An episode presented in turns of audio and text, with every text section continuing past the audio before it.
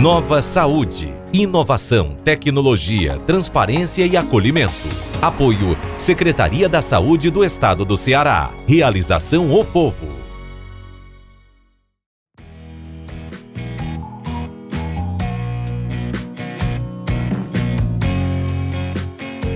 Olá, seja bem-vindo. Começamos mais um podcast do projeto Nova Saúde. Hoje a gente vai conversar sobre fake news, sobre desinformação durante a pandemia. Esse podcast, como você sabe, é fruto de um programa que já foi ao ar, um programa ao vivo, e agora, para sua comodidade, transformamos em podcast. Desse modo, você pode ouvir quando quiser. Seja bem-vindo. Vou logo direto aqui para a nossa convidada de hoje apresentar Melanie Fontes Dutra, pós-doutoranda em Bioquímica na Universidade Federal do Rio Grande do Sul também é mestre e doutora pela mesma instituição e possui experiência em pesquisas é, relacionadas ao transtorno do espectro do autismo. Também é idealizadora e coordenadora da rede análise Covid-19. Tem o objetivo de coletar, analisar, modelar e divulgar dados relativos à Covid-19. Melanie, bom, boa tarde, seja bem-vinda. Boa tarde, Luiz, pessoal do povo, obrigada pelo convite. Então você está curioso, né? Como é que, é, que é que a informação e a fake news tem a ver com essa pandemia? Tem tudo a ver. Olha só, tem um exemplo danado. Hoje tem um grande exemplo, né? Que é essa situação aí da, da prefeitura do Rio de Janeiro contratando profissionais, né? São servidores da prefeitura para atrapalhar né, a, a população de fazer reclamação através da imprensa, né? Prejudicando o trabalho da imprensa e amordaçando as pessoas que querem reclamar da situação da saúde. No último domingo também, Melanie, teve um exemplo aí no dia 30, né? Na Praia de Ipanema, no Rio de Janeiro, o Estadão, o jornal Estadão, publicou imagens onde era possível a gente ver as pessoas né, se aglomerando na praia. E aí teve uma corrente enorme de fake news, dizendo que era, era tudo mentira, acusando a, a publicação, né, acusando o jornal de fazer fake news, de usar imagens antigas. Isso teve um desmentido, teve um assim, no final das contas, a gente vê uma grande confusão, um grande problema, e hum, é tudo que a gente não precisa nesse momento, né, Melanie? Com Seja certeza, Luiz. Muito obrigada. Uh, esse espaço que vocês estão fornecendo, ele é muito importante, ele é muito relevante e ele deveria também já estar presente desde o início da pandemia, até pela própria iniciativa do nosso governo, né, das nossas autoridades enquanto país. Então é muito bonito ver quando uh, jornais e mídias comprometidas dão esse espaço aos pesquisadores para a gente poder conversar sobre isso. Então, é bastante sério o que vem acontecendo, mas não é novidade. Ele é novidade no contexto da pandemia da Covid. Mas a gente já tem vários, uh, vários fenômenos relacionados à desinformação e o papel que essa desinformação tem na formação do senso crítico de uma sociedade e como isso pode acabar direcionando para alguns desfechos que favorecem grupos dessa sociedade em relação a outros. Então, acho que a primeira coisa que a gente precisa entender sobre desinformação é que as grandes redes por trás delas, e que são realmente muito grandes, elas são muito bem estruturadas, elas são muito bem articuladas, elas contam com um exército grandíssimo de robôs e de que são os bots, como a gente chama, para aumentar e impulsionar com que essa informação seja circulada nas redes sociais, onde a população vai ter acesso. Então, tudo isso requer investimento, tudo isso requer dinheiro. Então, isso é muito financiado e é bastante qualificado enquanto um projeto, certo? Isso molda o, a visão que as pessoas têm de certos aspectos da sociedade e direciona ações também para que alguns desfechos ocorram em relação a outros. E desfechos são esses? São desde, por exemplo, manipulação de eleições presidenciais, como a gente já viu nos anos anteriores, aquele escândalo que aconteceu com o Facebook, a Cambridge Analytica, nos Estados Unidos, como até mesmo a circulação de desinformação quanto a medicamentos para Covid-19. Então, a gente viu, por exemplo, a hidroxicloroquina ter um palco muito grande nesse aspecto de desinformação, estudo após estudo mostrando o quanto ela é ineficaz em diferentes aspectos.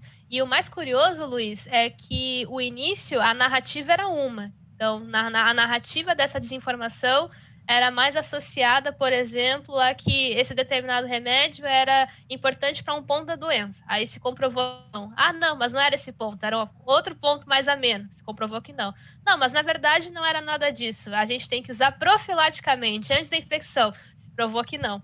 Então a narrativa vai mudando, porque o que está por trás não é necessariamente a desinformação em si, mas sim esse contexto, essa essa, esse sentimento perene conspiratório de que a gente não deve confiar em determinados veículos de informação e sim em outros, porque daí, dentro desse mar de desinformação, as informações que esse, esse grupo uh, gostaria que sejam vinculadas serão mais facilmente vinculadas, porque a gente já criou esse, a gente está pairando esse sentimento de constante instabilidade na informação, né?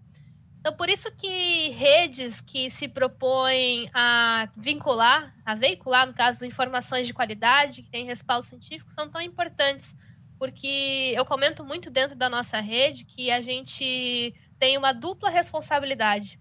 A primeira de vincular uma informação científica bem respaldada e a segunda de combater a desinformação. E o combate a ela tem que ser feito dessas duas vias: se posicionar quando a informação não está sendo correta e divulgar a informação cientificamente respaldada para a população. Então, realmente é, é um cenário muito complexo. Tem pessoas que estudam uma vida inteira essas redes e sou muito feliz de dentro da pandemia poder estar em contato com esses grupos para poder aprender muito com eles sobre esses aspectos. Mas chega a ser bastante impactante quando a gente começa a tomar dimensão do tamanho dessas redes de desinformação e como elas estão presentes na nossa sociedade. Melanie, basicamente o que mudou? Porque fake news ou notícia errada, fofoca, desinformação sempre existiu. Né? Elas foram utilizadas pelos países, pelos governos, elas são utilizadas por empresas, muitas vezes para ganhar dinheiro, para ganhar poder, é, para dissimular. Então, eu queria saber o que é que a fake news mudou ao longo do tempo, essa falsa informação, e por que, que hoje é tão sério esse assunto? Por que, que hoje as pessoas estão tão preocupadas com esse tema? Ficou pior? O que é que mudou ao longo do tempo? Inclusive, assim, até nem gosto de chamar fake news, porque news, por natureza, é verdadeiro, né? News é notícia. Então, a notícia, ela sempre é baseada na verdade. Eu estudei lá no jornalismo, na minha faculdade. Então, quando é notícia, ela só pode ser notícia se ela for comprovada. Se ela tiver informação que a comprove.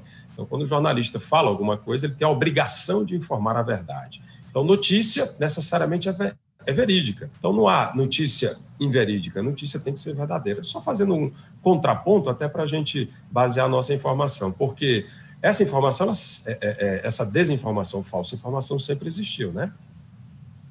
Não, Luiz, eu concordo plenamente contigo. Achei muito feliz esse teu adendo, porque eu prefiro falar desinformação também. Acho que quando a gente está se referindo à notícia, ela tem um compromisso com a verdade ou com a realidade com a qual nós estamos inseridos, né? Então, concordo totalmente contigo. O que, que eu acho que aconteceu é uma série de convergências. Primeiro, a gente vem cada vez mais entrando num, numa sociedade em que os nossos dados, ao passo que são cada vez mais valiosos, também são cada vez mais públicos. Públicos no sentido de que muitas vezes a gente está acessando aplicativos ou programas que a gente acaba não se apegando àquele contrato de termos de consentimento e não tendo a dimensão do quanto nossos dados estão sendo compartilhados com essas empresas. Por que, que eu estou dizendo isso? Parece que, num primeiro momento, isso não tem muito a ver com a pandemia ou até mesmo com desinformação mas uh, a desinformação é baseada em dados, sejam eles reais ou não.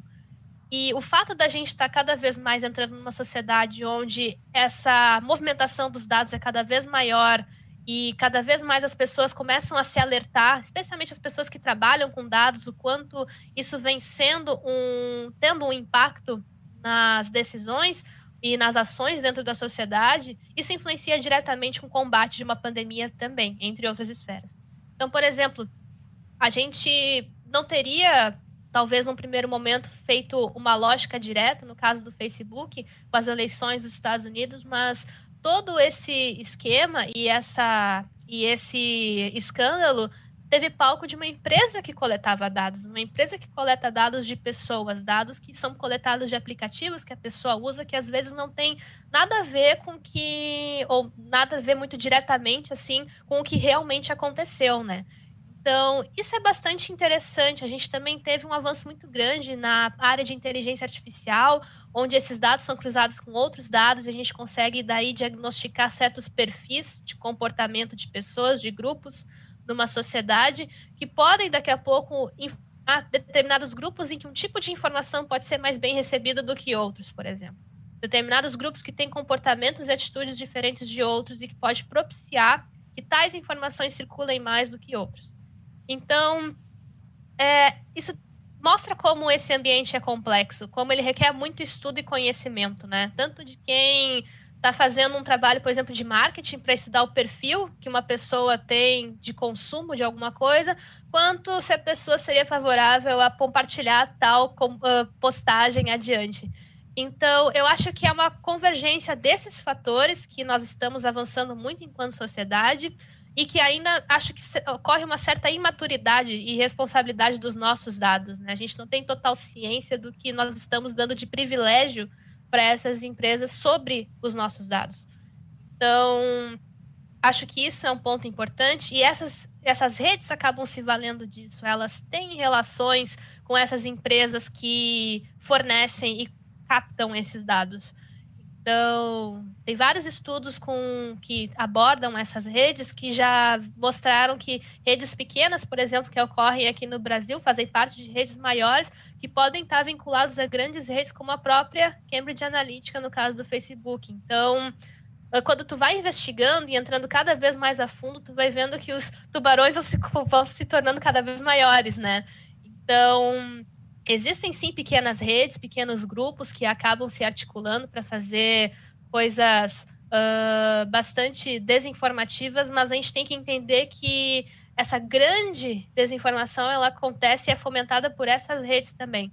Então, acho que isso seriam alguns exemplos, né, para a gente também não se alongar muito, assim, que poderia estar tá envolvidos, uh, que fez com que aquelas fofocas, aquelas coisas menos uh, impactantes do ontem se tornassem uma questão que influencia em diversas esferas da sociedade no hoje e não sei exatamente te dizer como isso vai ser no amanhã, uma vez que esses processos estão cada vez andando com uma velocidade quase que exponencial, né? É, você vê, por exemplo, que o movimento anti-vacina ele já existe há muito tempo. Antes das, da estruturação dessas grandes redes e também da inteligência no uso de dados e massificação da população ao acesso à internet com pequenos aparelhos. Então, isso criou um ambiente né, que provavelmente facilitou isso. Aí eu pergunto para você, é, sempre olhando para esse passado recente, há pouco tempo você, numa campanha eleitoral, por exemplo, quem não sabe que campanha eleitoral é um palco propício para propício para mentiras, né? Então, um mente, um candidato fala mal do outro, inventa uma mentira, outro fala, e ao longo da campanha isso vai se ajustando, aquilo que é verdade vai aparecendo, e há candidatos que se beneficiam disso, né? Qual é a grande diferença disso no, na realidade de hoje? É, são essas grandes redes? Eu acho que elas têm um impacto muito grande, sim. E eu acho que, pelo menos aqui no Brasil, a gente também vem tendo um crescimento de um outro movimento que vem partidarizando coisas. O que isso significa?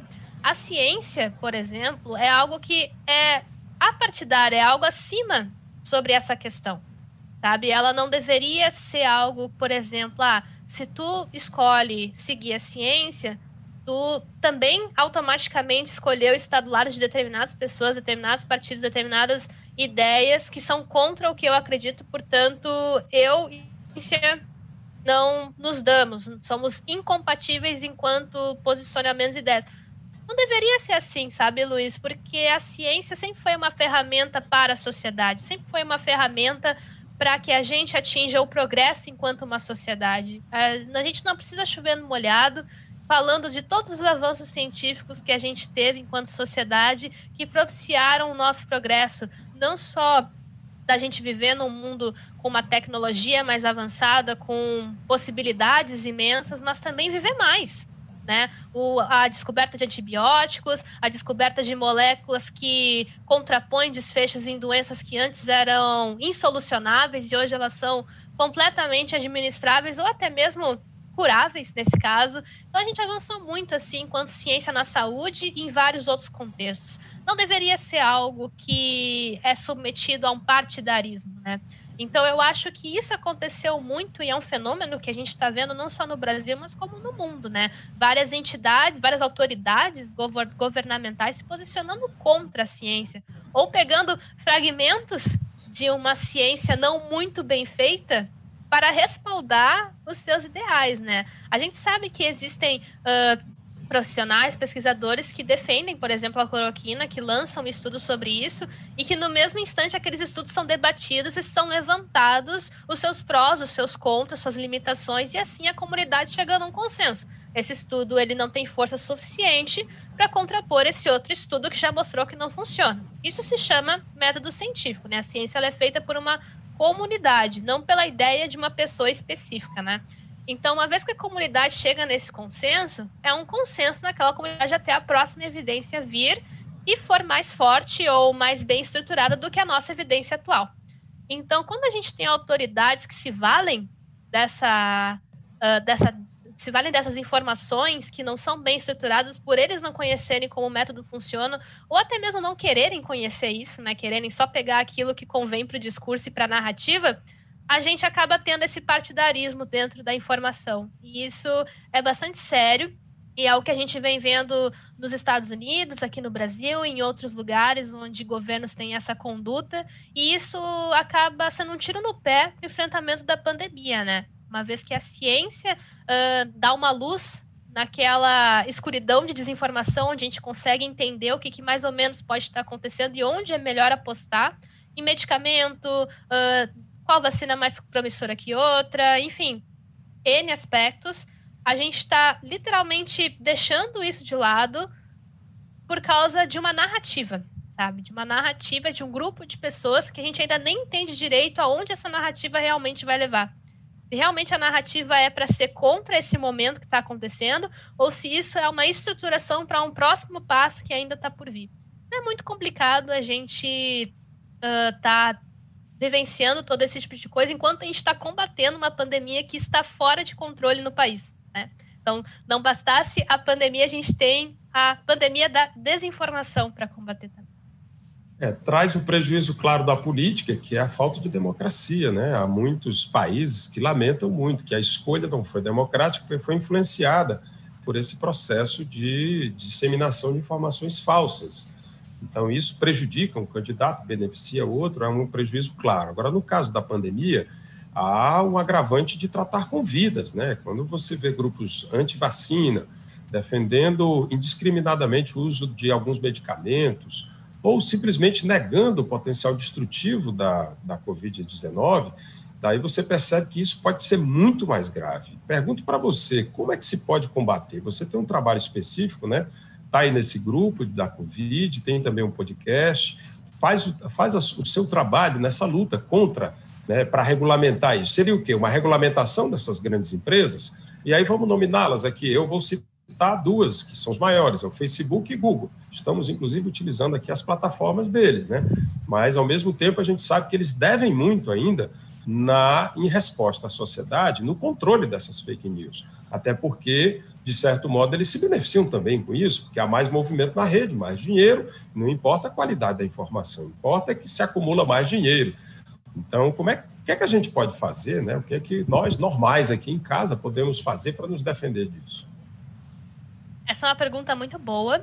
E a gente já vem notando, enquanto rede, uma movimentação no Facebook quanto a ter talvez um maior cuidado com, com relação àquilo que é veiculado dentro da página, né? Então, houve muita pressão, não só dos pesquisadores, mas da sociedade que tem um senso crítico e auxilia muito nesse combate à desinformação, para que o Facebook cuidasse melhor, fizesse uma vigília melhor daquilo que poderia estar sendo circula, circulando né, em torno de desinformação, e especialmente que ele tem uma resposta rápida quando um post é marcado como desinformativo ou como nocivo a algum grupo específico de pessoas, enfim.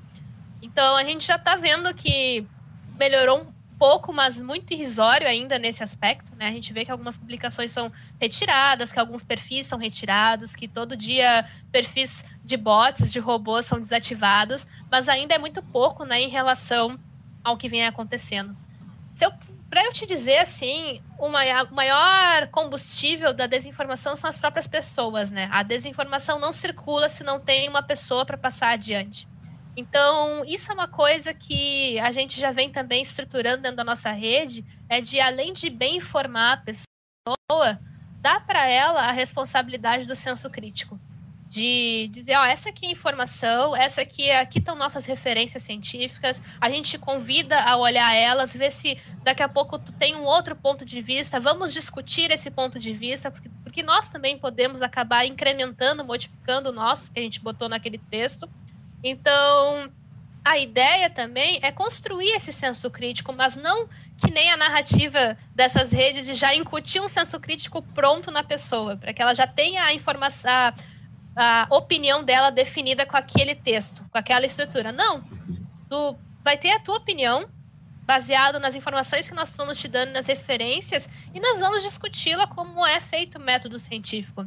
Então já aconteceu várias vezes da gente ter algumas discussões uh, mais ou menos acaloradas assim dentro dos nossos perfis de redes sociais, com grupos que eram mais ou menos flexíveis enquanto ter uma discussão saudável, respeitosa e tudo mais, mas que no fim foi bem interessante, porque ainda que a pessoa não tenha se convencido no sentido de uh, colocado o seu ponto de vista em xeque para ver se daqui a pouco outro ponto de vista poderia complementar ou mostrar um caminho diferente, a gente viu que a pessoa já saiu com uma posição diferente, pelo menos.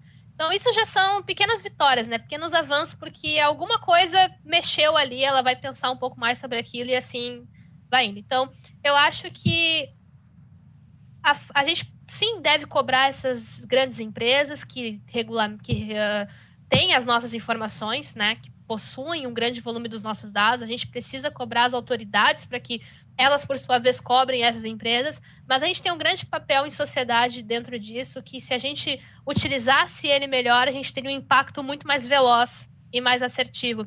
Se a nossa sociedade tiver um senso crítico e entender que a ciência trabalha pela sociedade, não contra ela, sabe? A, a gente já teria um impacto muito significativo na circulação dessa desinformação. Então, eu acho que nós, pessoas normais, pessoas uh, que vivem seu dia a dia e recebem um monte de informações sobre tudo, acho que é sempre importante a gente ir atrás, né? Toda informação que tu recebe no WhatsApp ou em algum lugar que não venha com um link original, com uma referência, uh, já é algo meio estranho, assim, né? Tu pode pegar um trecho dela e colocar no Google. Tem várias, várias, vários grupos que fazem checagem de fatos, que colocam esses textos na íntegra e fazem a checagem abaixo. Então, daqui a pouco, tu pega aquele texto que tu recebeu no WhatsApp e põe no Google, tu vai ver, por exemplo, lá grupos que fazem checagem de fatos dizendo que é fake, que não é verdade, e mostrando por quê. Então, é sempre legal conferir o que tu recebe. Eu sempre falo para as pessoas, ah, tá aqui informação, tá aqui as referências. Dá uma pesquisada no Google e vê o que, que tu acha sobre isso, sabe? Não sou eu que tô te dizendo o que é certo e errado, eu tô te dizendo o que é evidência. E assim a gente vai formando nosso senso crítico. Então, acho que é legal familiarizar a sociedade quanto a isso, porque isso tem um impacto significativo e rápido, né? É bem didático você colocar esse tripé aí, pelo menos um tripé mais do que isso, mas talvez sejam os três é, fatores, três a se observar. O primeiro deles é a questão do papel dos governos, né? Você vê que governos se utilizam dessa ferramenta. Tem exemplos claros aqui no Brasil, o presidente Bolsonaro no uso da cloroquina, o presidente Trump, e, é, é, quer dizer, os governos, de certo modo, oficialmente, o fato que a gente começou nossa live falando aqui do governador Crivella, que paga as pessoas para intimidar a imprensa, o trabalho da imprensa, e evitar que as pessoas reclamem do serviço de saúde na, na cidade. Quer dizer, são exemplos de governos. Você falou também das empresas, que têm um papel fundamental nesse processo. Talvez seja é, como é que controla essas empresas? Legisladores no mundo todo se organizando podem impor, impor limites, né? Agora, talvez o que é, que é mais difícil a gente pensar numa melhora? Seria esse último pé do tripé, que é o papel das pessoas. tem gente que se agarra numa notícia falsa só porque é contra o Lula ou é contra o Bolsonaro. Não importa a notícia. Ah, você tem que checar. Diz, não, não quero checar, não. Isso aqui é contra o Bolsonaro. Então eu vou utilizar porque é contra o Bolsonaro. Se é fake ou não é, não me importa. Então o que é mais difícil a gente pensar nessas mudanças importantes na sociedade? Governos representativos que respeitam a legislação, empresas grandes que ainda não têm esse controle estão totalmente soltas ou o comportamento das pessoas. Muito boa essa, essa tua reflexão, Luiz. E agora pensando no que está falando, o ponto que eu acho de convergência entre elas é realmente essa questão do senso crítico. Porque pensa comigo, uma sociedade que tem senso crítico, que sabe checar a informação, ela sabe checar não só a informação da pandemia, mas qualquer informação.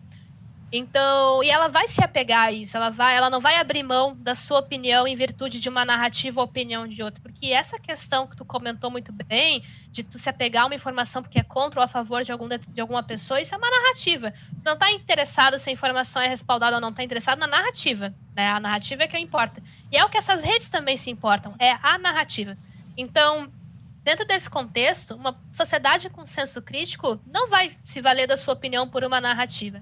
O que, que isso significa? Significa que ao receber uma informação referente à pandemia, ela vai ir atrás para formar o seu senso crítico, que na hora de eleger esses governos representativos, ela vai ir atrás de informações para ver se esses governos realmente representam uh, aquilo que ela acredita, se esses governos eles vão ser têm um plano de, uh, de governança, por exemplo, que é a favor da ciência, das informações científicas, das informações bem respaldadas, se o plano dele faz sentido, enfim, elas não vão abrir mão da sua, do direito de ter a sua opinião e de expressá-la na hora do voto.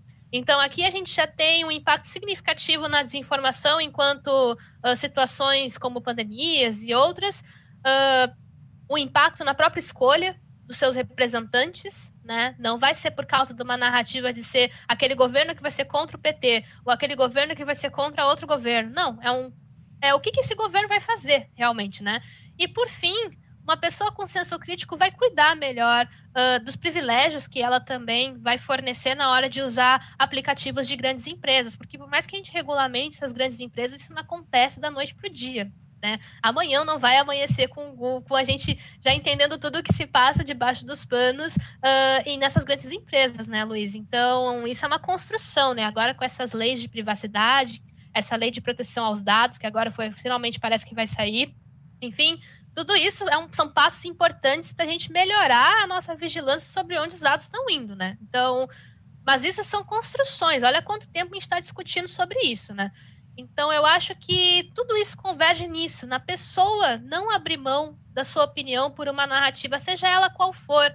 Eu, eu falo isso enquanto pesquisadora, independente de, uh, de quem votei, de quem eu acredito, das minhas opiniões políticas sobre determinados assuntos, não. Quanto pesquisadora, nós não podemos abrir mão do nosso senso crítico, porque ele é a única ferramenta, a única forma que nós temos de comparar informações e entender qual delas beneficia de fato a nossa realidade no momento que a gente precisa escolher entre uma delas, né? E também qual delas realmente é mais próxima à nossa realidade, aquilo que nós estamos observando. Não adianta a gente mascarar a pandemia, maquiar a pandemia, dizer que ah, aquilo que está acontecendo é fake, aquilo que está acontecendo não, realmente não é assim, é só uma gripezinha. Gente, isso não vai nos ajudar em nada, em absolutamente nada para enfrentar. A gente precisa ver a pandemia como ela é, mais próximo possível. O que aconteceu alguns meses atrás, uh, que foi o apagão de dados, aquele grande problema de transparência das informações, aquilo foi um tiro no pé no enfrentamento da pandemia. Porque a gente já tem problema nas informações que a gente tem. Elas já têm subnotificação, atraso, várias coisas que a gente normalmente já lida e já tenta corrigir para tentar formar um cenário do que está acontecendo e para onde as coisas estão indo. Então, sabendo disso, a gente ainda tem um apagão de informação, poxa, né? É bastante coisa para a gente administrar. Então, a gente precisa de informação para poder modular, modular não, para poder construir mais ou menos uh, um modelo do que nós estamos vendo, porque isso vai fazer a gente entender para onde a gente tem que direcionar nossas ações. Nossas ações têm que ser direcionadas a aumentar leitos ou influenciar melhor no sentido de promover um distanciamento melhor que se eu promover um distanciamento melhor, eu vou ter uma repercussão nas UTIs e talvez eu não precise aumentar tanto o número de leitos, eu preciso restringir a mobilidade da população para diminuir a transmissão do vírus. Então, é a partir daí que a gente vai entendendo qual ação é mais assertiva que a outra, porque a gente tem dados, dados que a gente pode confiar, dados que a gente, por mais que tenham limitações, as limitações são transparentes. Tipo, ó, oh, Luiz, tá aqui o dado. Só que assim, ó, esse dado tem atraso, uh, eu coletei na segunda-feira, então os dados do fim de semana ainda não entraram. Uh, no fim de semana, tu sabe que acontece muita movimentação, uhum. então talvez daqui a pouco o dado vai ser diferente amanhã, mas tá aqui o dado. Então tá, tu sabe as limitações, tu sabe o que fazer com eles a partir daí, né? Então esse é um ponto fundamental.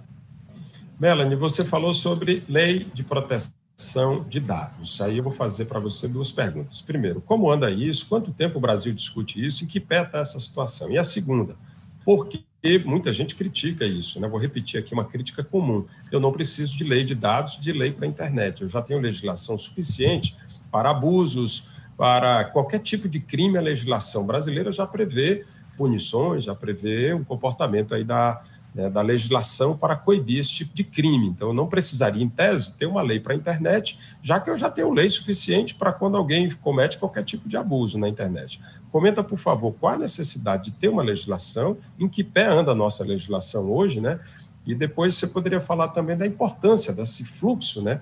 de informações para a saúde, por que é tão importante isso? Mas isso já é uma outra pergunta. Perfeito. Bom, eu não sou jurista, né, Luiz, mas a Lei Geral de Proteção aos Dados, ela foi aprovada agora em agosto. Uh, uh, isso, ela entrou, na verdade, em vigência agora em agosto, mas ela foi aprovada lá em agosto de 2018. Mas a vigência mesmo foi em agosto desse ano. Então, tu vê dois anos até essa lei entrar em vigência. Então, essa lei ela cria um cenário de segurança jurídica, basicamente. A gente padroniza normas e práticas para justamente tentar promover proteção, né, de uma forma mais igualitária, não só dentro do país, mas também em outros locais, né. Uh, então, isso, isso serve muito aos dados pessoais do cidadão dos cidadãos brasileiros, essa nossa lei aqui. Uh, ela traz de cara o que são dados pessoais, define que há alguns desses dados sujeitos a cuidados ainda mais específicos, uh, como aqueles sensíveis relacionados a crianças, adolescentes, populações vulneráveis, e também traz outros tipos de informação, estabelece uh, organizações, uh, quem seria responsável por isso, como é que é o processamento desse conteúdo. Então, vale muito a pena dar uma lida, posso até disponibilizar um material sobre isso, Uh, o que, que essa lei agora que vai entrar em vigência, que entrou em vigência em agosto, a que, que ela se refere, né? Mas a gente tem várias leis, assim, de dados. A CETA tem essa, né? Que entrou em vigor agora. A gente tem a lei uh, da... Como é que é o nome? Não é a lei da transparência. Mas é uma lei Marco que... legal da internet? Não, isso é outra. É uma lei que trata sobre. Deixa eu ver aqui rapidinho. Lei de acesso à informação. Perfeito. É a Lei de Acesso à Informação, que é a Lei número 12527, que foi aprovada em 2011, que dispõe de vários procedimentos, por exemplo, para que o cidadão possa solicitar acesso a informações uh, públicas de órgãos públicos ou de alguma coisa que o governo esteja fazendo, por exemplo, uh, dentro da sociedade. Então, isso é muito importante porque é, são dados que são relevantes para a sociedade ter conhecimento e através dessa lei nós podemos cobrar então dessas entidades que é que seja acessível, que essa informação tenha então um acesso. Então, fora isso, a gente tem, também tem a lei da transparência. Então, a gente tem a gente já tem uma legislação que, ainda que não seja talvez a ideal para um conjunto de leis, assim, para regulamentar de fato isso, e as empresas que estão associadas aos nossos dados, por exemplo, já é um marco importante, né? Então, uh, acho que vai ser bem. A gente vai precisar acompanhar, assim, como é que vai funcionar esses órgãos, essas organizações, no caso da Lei Geral de Proteção aos Dados, mas ela se refere muito a isso e é um marco bem importante na segurança da informação aqui no Brasil, né? Compreendo. É, falando um pouco sobre essa responsabilidade dos governos, está escrito na legislação que todo governante tem que dar publicidade a seus atos. É um preceito básico e uma obrigação de qualquer governo. E aí eu pergunto para você, por que a gente precisa de transparência? E o que é que isso tem a ver com a saúde das pessoas, com a segurança, com a garantia dos direitos? A gente vê, por exemplo, aqui no Ceará, muita gente fala, tem governante que fala, ah, o nosso estado foi o mais transparente na Covid e muita gente não entende, não sabe exatamente o que é isso. Qual a importância de fazer isso? Bom, uma coisa que a gente vem encontrando bastante dificuldade é justamente na padronização dos dados. E isso tem uma influência direta nessa questão da transparência. Tem alguns governos que disponibilizam nos seus boletins, por exemplo, epidemiológicos, várias informações, não só casos e óbitos, mas casos ativos desses casos, uh, quais comorbidades uh, essas pessoas têm Uh, além né, de estar com a Covid, o que, que elas têm, se elas têm diabetes, se ela tem hipertensão, obesidade, algum outro fator, problema.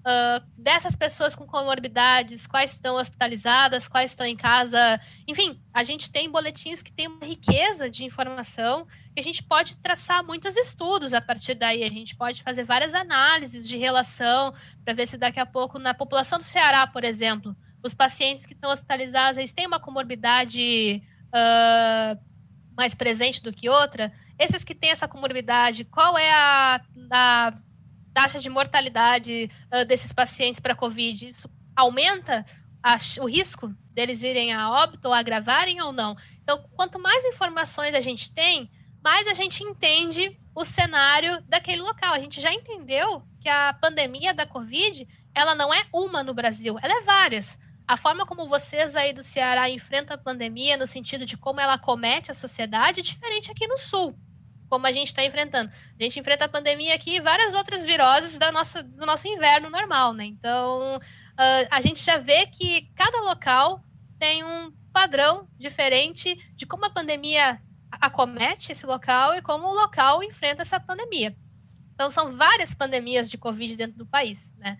Então, isso é um ponto.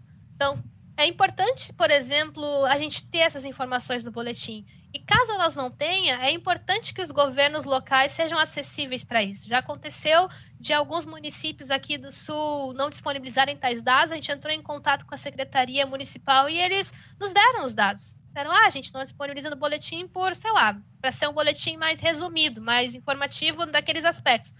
Se vocês querem fazer um estudo sobre o nosso município, a gente tem esses dados. Então, isso é legal mostra que se eu solicitar informação, né, eles estão me dando uma informação. Então, mostra essa transparência também, sabe? Ainda que não esteja tudo naquele boletim, é possível obtê-la. Então, por isso que para enfrentar uma pandemia ou qualquer problema que for, é importante a gente ter essa transparência. Quando a gente fala que um estado foi mais transparente que o outro, a gente está diretamente falando não só no número de informações que esse estado disponibilizou, mas na qualidade delas também. Sabe? Se essas informações têm uma subnotificação mais reduzida, se o Estado tem um compromisso de tentar ao máximo entregar uma informação mais em dia, né? com menos atraso possível, com que mobiliza muitas pessoas para fazer um processamento rápido. Então, tudo isso está relacionado com um Estado ser mais transparente que outro, né? Compreendo. Eu queria perguntar para você como é que você vê certos movimentos né, que combatem exatamente essa disseminação de falsas informações. Há muitas formas, no meu ponto de vista, de fazer isso. Eu queria que você comentasse. Por exemplo, aqui no Brasil já tem aquele movimento Sleep Giant. Não sei se você já conhece.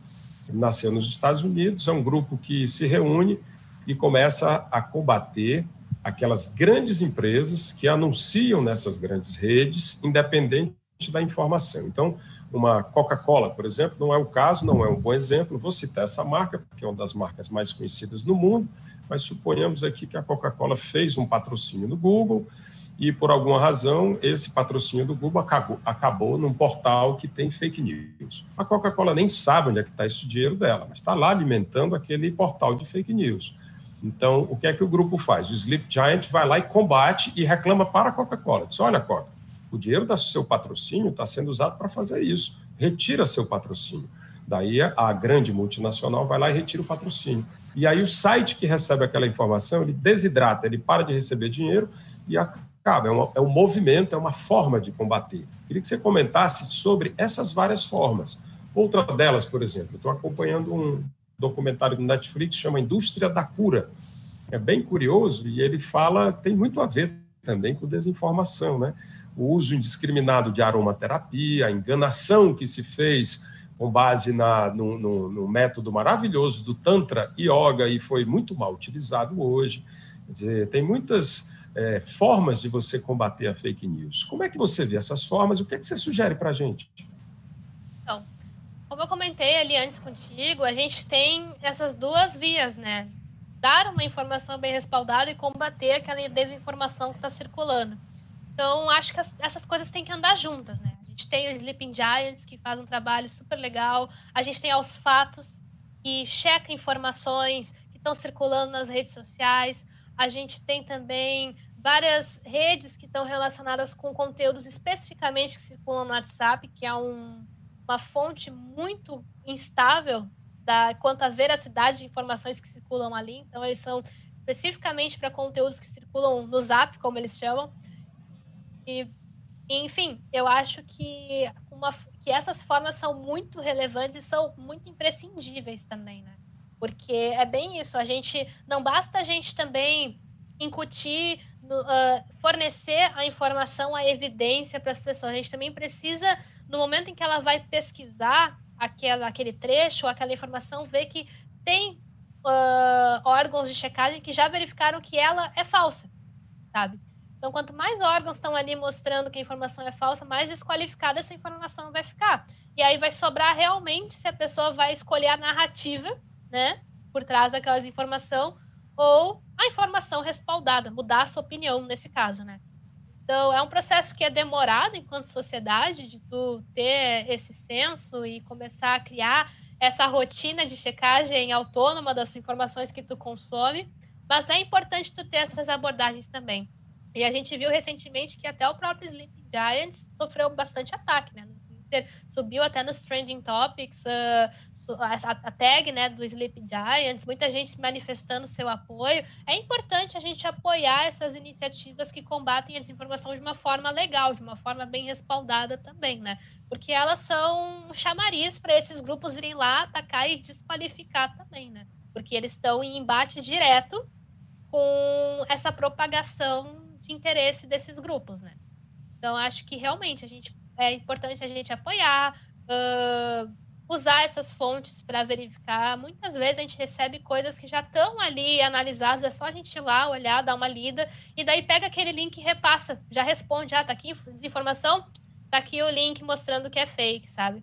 Então, acho que é importante, acho que não, a gente também não precisa esperar que algum especialista surja para dizer que é fake. Não, se eu já sei que existe uma página que faz essa checagem ela já disse que é fake, eu mesma, enquanto, enquanto pessoa né, da sociedade, posso fazer isso, porque eu também tenho responsabilidade sobre isso, sabe?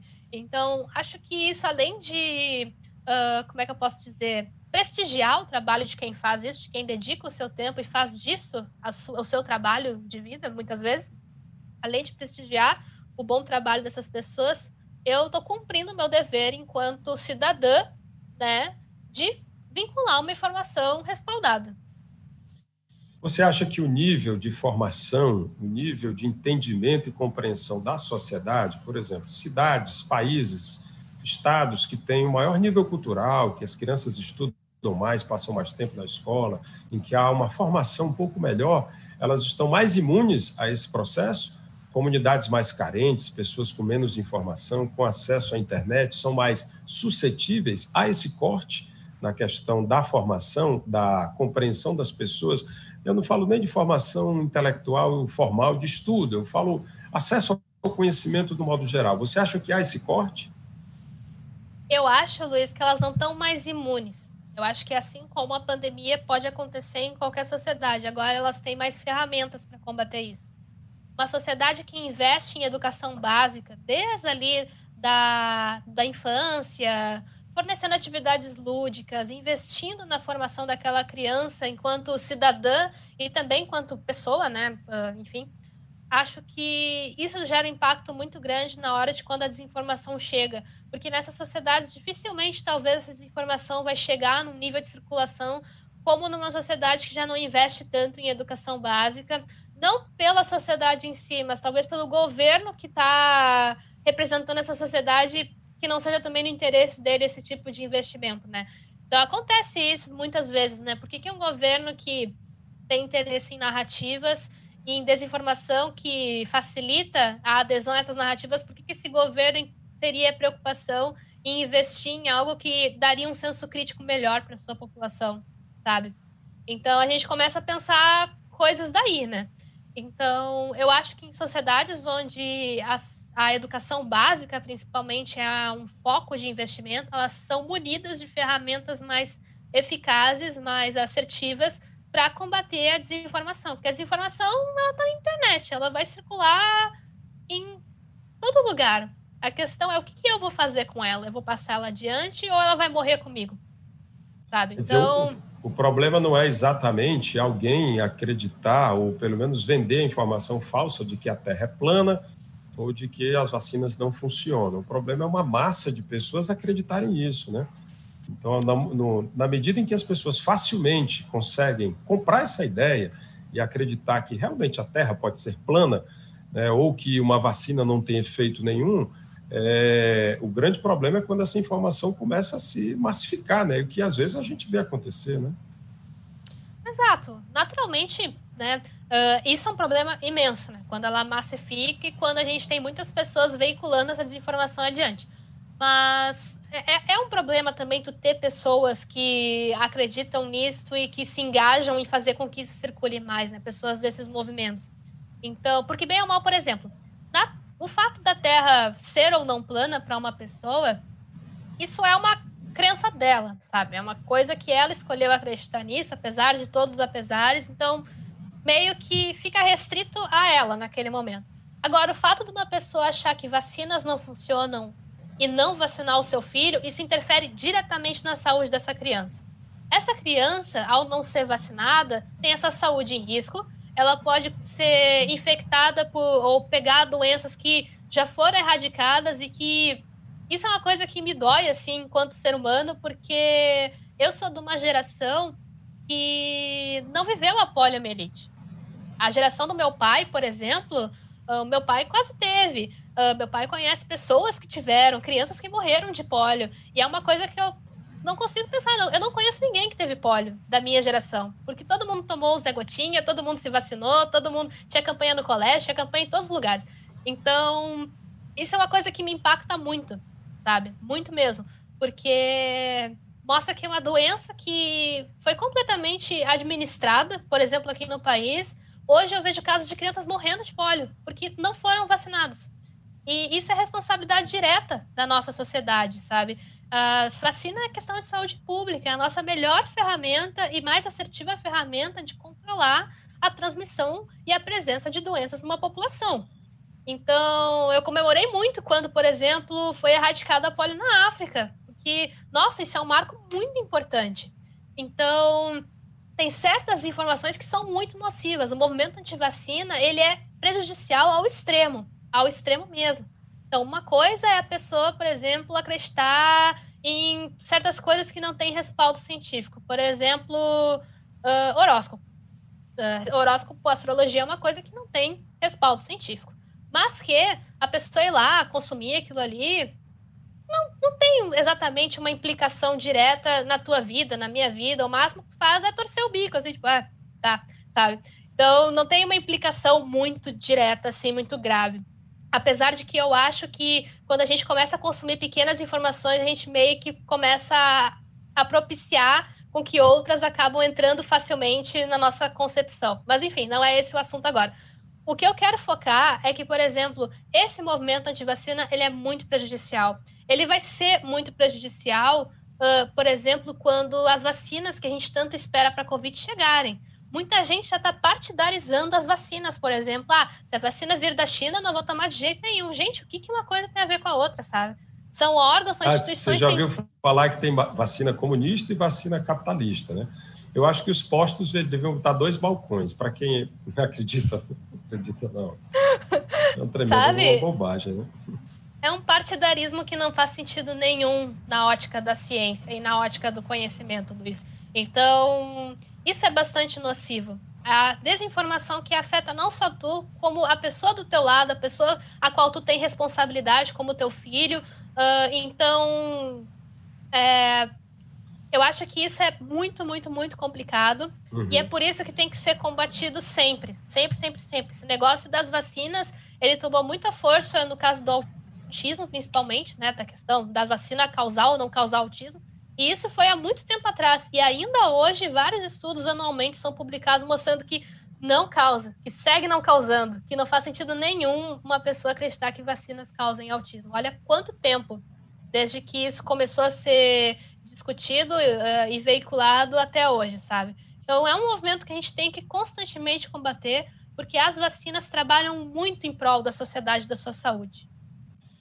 Bom, estamos chegando aqui ao final da nossa conversa, da nossa live. Eu queria ouvir aqui o seu comentário final uh, sobre um pouquinho sobre o futuro, né? A gente passou, é, eu espero que o mundo todo esteja chegando ao final desse estresse maior da pandemia, né? A gente vai aprender com ela e o resultado disso, né?